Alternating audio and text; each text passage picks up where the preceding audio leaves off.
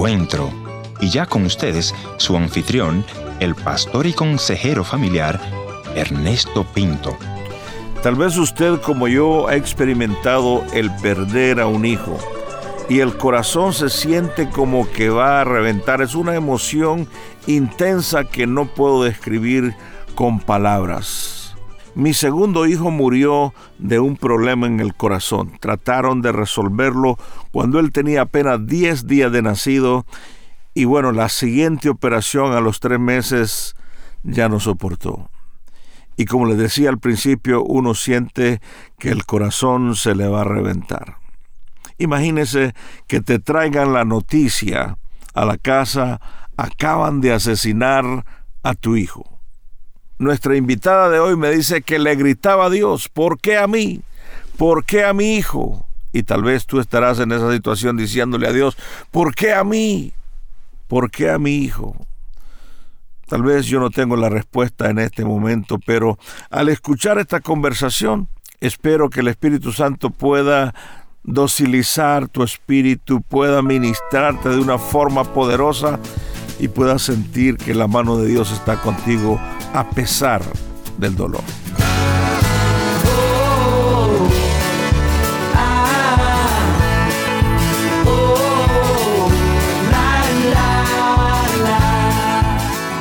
Historias que cambian el corazón. Bienvenido al encuentro de hoy. Soy tu amigo Ernesto Pinto. Muy agradecido con Dios por todos estos años que me ha permitido ir de país en país, de aldea en aldea, recogiendo estas historias que cambian el corazón. Historias que surgen desde el corazón del pueblo. Sin embargo, quisiera escuchar tu opinión, quisiera escuchar dónde nos escuchas, cómo has recibido este programa, será de mucha bendición para mí y también para nuestro público.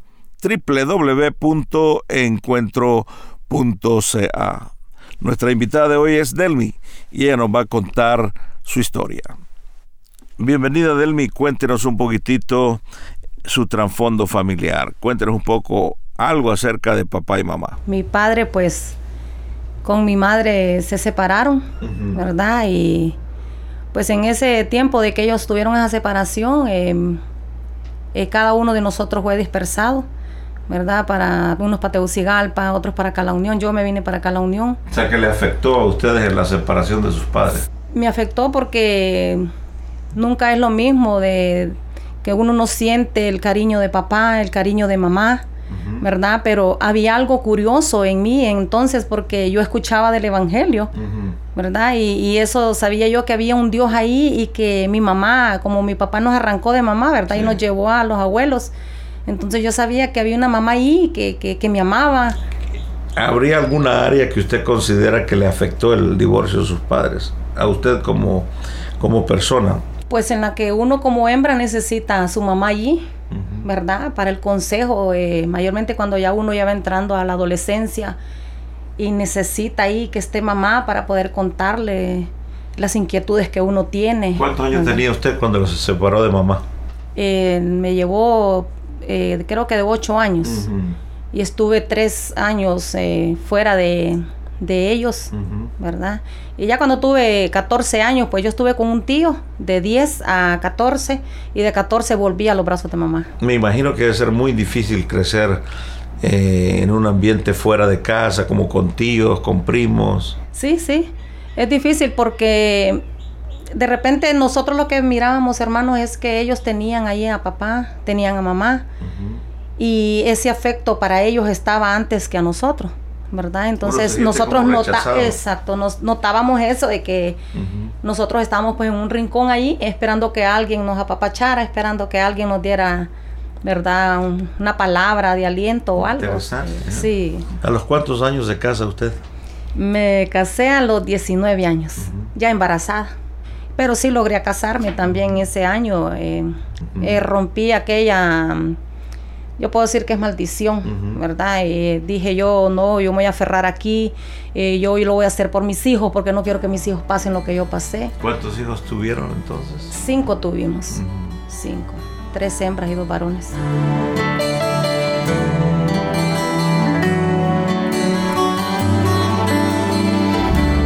Y hace poco eh, sufrieron una situación muy difícil ustedes. Cuéntenos qué fue lo que pasó. Pues mire, es uno de los número cuarto, el niño este, el tercero, perdón. Era un niño para mí especial, era el que más eh, me abrazaba, el que más jugaba conmigo, el que más me decía, sí, el que me, me pasaba diciendo palabras bonitas se acercaba a mí y por detrás de, la, de, mi cuerpo se iba y me decía, qué rico huele tu cocina, mamá, que estás cocinando, te amo. Él no hablaba inglés, pero me decía, mami chu, en, cosas en inglés. Y eso a mí como que me marcó como, como un hijo que se destacaba. Él era muy cariñoso con usted. Sí, era muy especial. Todos son especiales, pero él era más especial. Y un día, pues, un domingo iban a jugar a Trinidad, les encantaba andar jugando fútbol, recogía a todos los uh, amigos y pagaban un bus y se iban. a las 5 y 15 eh, fue cuando le pasó el percance a él. Él fue a dejar un carro, le, exigieron que fuera a dejar ese carro, él no quería. Y yo le decía, si usted no quiere ir, mi amor, no vaya. Pero me dice, no, es que tengo que irlo a dejar porque como él es también es mecánico, entonces él había arreglado ese carro. Entonces tenía que irlo a dejar a San Pedro y se fue a dejarlo y resulta que ya cuando él venía en el bus, pues entró un muchacho armado, con la arma así a la vista de todos al bus y se dirigió a él, impactándole creo que ocho o nueve balazos. Creo que él es el momento que me, más me marcó, hermano, porque es como que me hayan arrancado la mitad del corazón. ¿Esto, fue un asalto? ¿Qué fue lo que pasó? No, no, ya eso fue dirigidamente para él. No sé cuál fue el motivo. El sicario entró a matarlo directamente. Directamente, hermano. Y salió.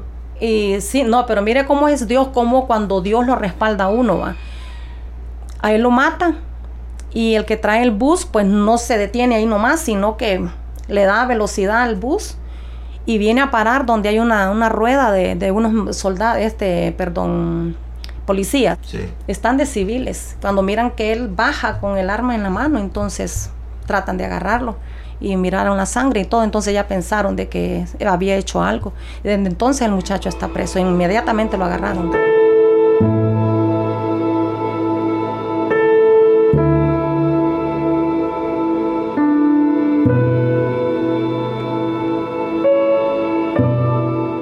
Eh, mi mamá vive cerca de, de donde yo estoy y yo estoy platicando con mi hija a las 5 y 15 de la tarde, cuando yo oigo los gritos de mi mamá.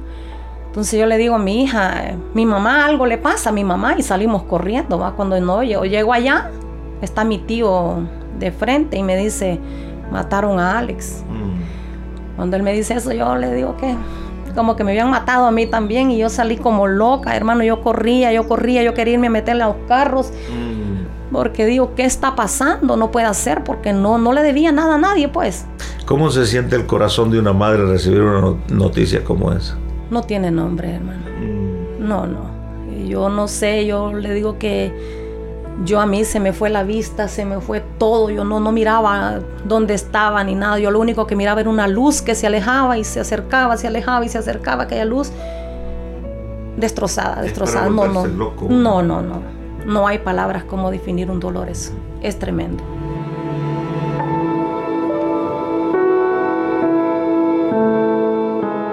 Yo le reclamaba al Señor, al Señor, pero ¿cómo es posible?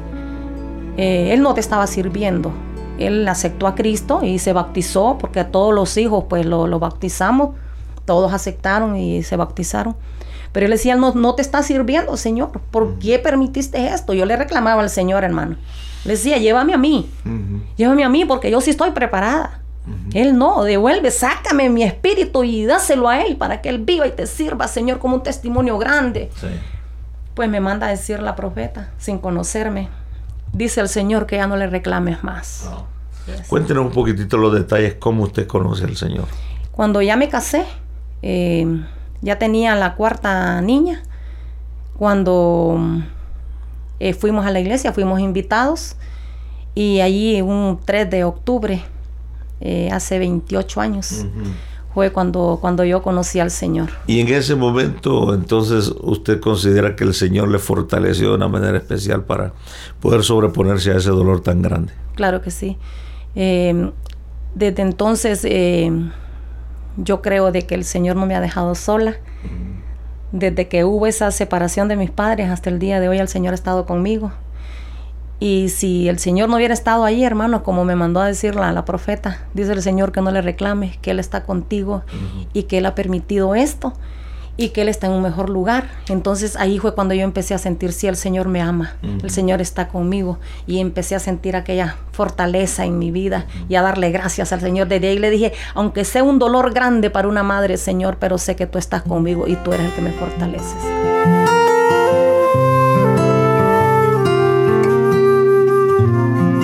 ¿A usted le gusta cantarle al Señor? ¿Hay alguna canción que surgió en ese momento?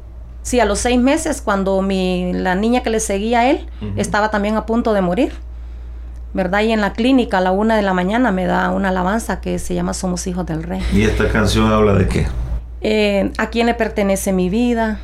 Eh, ¿A quién le pertenece mi ser? Si yo sé que en Él es que confiamos, Él es el dueño de mi vida también.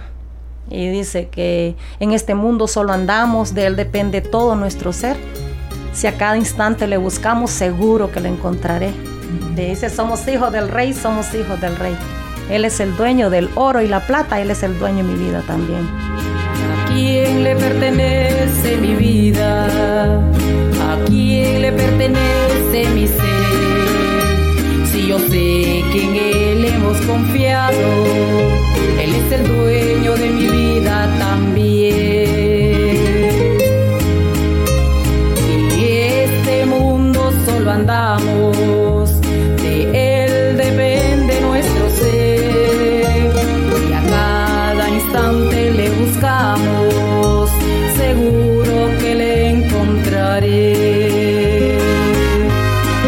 hijos del rey, somos hijos del rey, somos hijos del rey.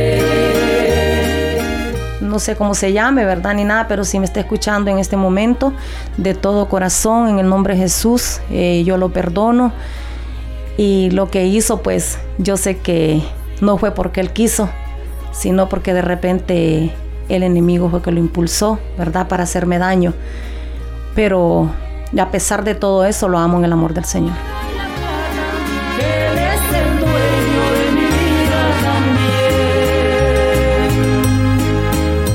Posiblemente nos esté escuchando una madre en este momento que acaba de enterrar a su hijo, tal vez en una tragedia como la que usted tuvo. ¿Cuál sería su mensaje al corazón de esta madre? que Dios da la vida y Dios la quita, ¿verdad? Y eso le puedo decir también a muchas madres, que si han muerto eh, naturalmente, que le den gracias al Señor. Dice que a los hijos de Dios todo nos ayuda para bien, ¿verdad? Y si fue alguien también que les ha quitado la vida, que perdonen, que perdonen, porque eso trae alivio a nuestra alma. La palabra de Dios dice que el enemigo solo vino para matar, robar y destruir, pero Cristo ha venido para traernos vida. Y nos alegra mucho que usted disfruta de la vida de Cristo Jesús y que haya sido fortalecida en el Señor. Muchas gracias por venir al encuentro de hoy. Gracias a usted por esta oportunidad, ¿verdad? Eh, no estaba en mi libro, pero sí en los planes del Señor y se lo agradezco mucho. Que Dios lo bendiga.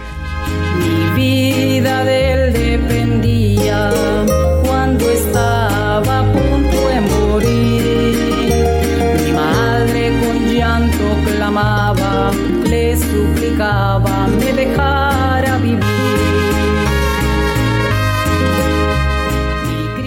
Gracias por haber estado en la sintonía de este tu programa Encuentro y te voy a agradecer que me visites en el www.encuentro.ca o también puedes dejarme una nota de voz en el WhatsApp 1-204-202-1525. La otra opción es info arroba. Gracias por sintonizarnos a través de esta radioemisora. Yo soy tu amigo Ernesto Pinto y al despedirme quiero recordarte que Dios te ama y yo también.